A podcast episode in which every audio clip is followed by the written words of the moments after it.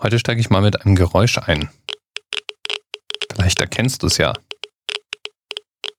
Falls du Physiker, Physiklehrer, THW-Mitarbeiter oder sonst jemand, der an Radioaktivität interessiert ist, bist, dann könntest du vielleicht schon auf die Idee gekommen sein, dass du hier gerade einen Geigerzähler hörst. Oder, wie es eigentlich wirklich heißt, ein Geiger-Müller-Zellrohr.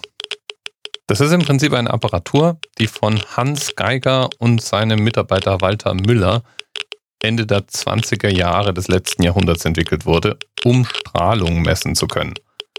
Ein mit einem Gas gefülltes Rohr und ein Draht messen Strahlung mit Hilfe von Elektronenaufkommen, also kleinen Stromstößen. Da die Stromstöße relativ gleichmäßig kommen, kann man die recht einfach, manchmal schon mit einem einfachen Lautsprecher hörbar machen. Das ist das Geräusch, was wir hören. Gerade in den 20ern und 30er Jahren fanden viele Entwicklungen rund um das Thema Radioaktivität statt. Und der gute Herr Müller war nicht der Einzige, der sich verdient gemacht hat und durch seinen Namen bis heute verewigt wurde. Da gibt es noch jemand anders, über den wir kurz reden müssten. Rolf Maximilian Sievert. Ah, jetzt machen wir mal dieses Ding hier aus. Moment. Ah, viel besser. Ja, Rolf Maximilian Sievert. Der ist 1846 in Stockholm geboren und war ein schwedischer Physiker.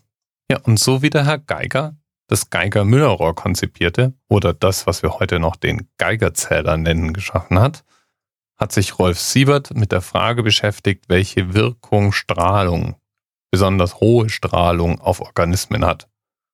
Und hat dabei durch seine Arbeit sozusagen im Alleingang das Gebiet des Strahlenschutzes geschaffen.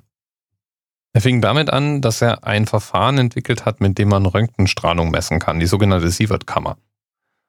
Und dann eine Apparatur entwickelt hat, mit der man wiederum ganz gezielt Strahlung benutzen kann, um Tumore zu bekämpfen. Und er hat diverse Messgeräte, unter anderem eben auch den Geigerzähler verwendet, um Strahlungsdosen zu ermitteln. Und diese Strahlungsdosen und ihre Wirkungen hat er nicht nur dokumentiert, sondern auch verschiedene Kommissionen und Gremien gegründet, die sich mit diesen Werten beschäftigt haben und darauf gedrängt haben, einen internationalen Standard zum Strahlenschutz einzuführen. Er war dann später auch Vorsitzender der Internationalen Strahlenschutzkommission und Gründer der Kommission, die sich um Einheiten und Messung von Strahlenbelastungen gekümmert hat. Und nach ihm ist eine Einheit benannt, das Sievert. Und das Sievert wird herangezogen, um Strahlenbelastung auszudrücken. Nun ist radioaktive Strahlung etwas Allgegenwärtiges. Wir alle geben Strahlen ab, unsere Umgebung strahlt, die Nahrung, die wir zu uns nehmen, strahlt, die Luft, die wir atmen. Überall ist Radioaktivität. Und die bemerken wir normalerweise nicht mal. Und sie stört uns eigentlich auch nicht. Wen interessiert schon, dass eine Banane 0,1 Mikrosievert hat? Ein Arm röntgen lassen, ein Mikrosievert. Und ein Mikrosievert ist ein Tausendstel von einem Tausendstel Sievert. Und es sagt uns genau gar nichts. Du müsstest vier Millionen Bananen in kurzer Zeit essen, um durch Bananen eine Strahlenvergiftung zu erleiden. Das wäre aber auch nur eine leichte. Oder du lässt dich 50 Mal am Kopf röntgen. So ein Kopf-CT hat ungefähr 2 Millisievert und ab ungefähr 100 Millisievert gibt's ein nachgewiesenermaßen erhöhtes Krebsrisiko. Ist auch eher so abstrakt. Tatsache ist, in unserem normalen Alltag können wir eigentlich keine tödlichen Strahlendosen aufnehmen. Selbst wenn wir uns jeden Tag röntgen lassen, wird's echt schwierig. Unsere Alltagsstrahlung, die bewegt sich einfach im Mikrosievert-Bereich und wenn es hochkommt, vielleicht mal im Millisievert. Symptome hat man erst ab ungefähr 400 Millisievert und wirklich gefährlich ist es dann ab 2 Sievert. Also 10.000 mal 2.000 Bananen. Äh, oder so. Also nochmal doppelt so viele Bananen. Acht Sievert sind garantiert tödlich. Und damit komme ich zum Themenanker von heute, für den ich mich bei nicht sicher bedanke. Fukushima, der Reaktor in Japan, der 2011 katastrophal beschädigt wurde. Von dem hört man ja praktisch nichts mehr. Wir gehen irgendwie davon aus, dass Arbeiter an dem Reaktor tätig sind und so nach und nach alles sich wieder normalisiert.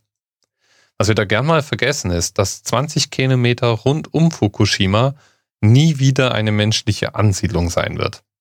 Dass Fukushima immer noch nicht dicht ist und radioaktive Flüssigkeit ins Grundwasser sickert.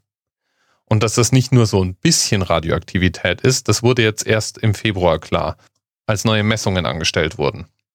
Ich stelle mir ja irgendwie eine sehr hightechige Variante des Geigerzählers vor, die wahrscheinlich irgendwann mal auf einem Roboter montiert und in den Reaktor gefahren wurde. Und die Bilder sehen jetzt auch erstmal nicht so interessant aus. Also wie, wie ein kaputtes Schwimmbad irgendwie. Aber der Messwert, der dort ermittelt wurde, der ist schon wirklich bedrohlich. 530 Sievert pro Stunde werden dort abgegeben. Das ist ein Wert, der ist fast elfmal so hoch wie zehn Minuten neben dem frisch hochgegangenen Tschernobyl-Reaktor zu stehen. Das ist der größte bisher an einem Reaktor gemessene Strahlungswert. Also einen stillgelegten, abgeschalteten, havarierten, zusammengefallenen, nicht im Betrieb befindlichen Reaktor. 5,3 Milliarden Bananen. Wie? Du konntest dir das mit den Bananen schon vorne nicht mehr vorstellen? Ja, ich irgendwie auch nicht. Ich will eigentlich nur ausdrücken, absurd viel. Und was heißt es nun? Also ich glaube, es heißt, wir sollten uns die Sache mit der Kernenergie vielleicht nochmal ganz genau überlegen. Wir wissen nicht, wohin mit dem Abfall. Wir wissen nicht, was wir tun im größten anzunehmenden Unfallszenario. Und die Strahlung, die da entsteht, ist jenseits unserer Vorstellungskraft und absolut tödlich. Und im Fall von Fukushima, da strahlt es jetzt noch ein paar Jahrzehntausende munter vor sich hin. Und das sind Zeiträume, mit denen wir Menschen einfach nicht arbeiten können. Bis bald. TMRS 10, 9, 8. The experience of 47 individual medical officers. Was hier über die Geheimzahl der Illuminaten steht. Und die 23. Und die 5. Wieso die 5? Die 5 ist die Quersumme von der 23.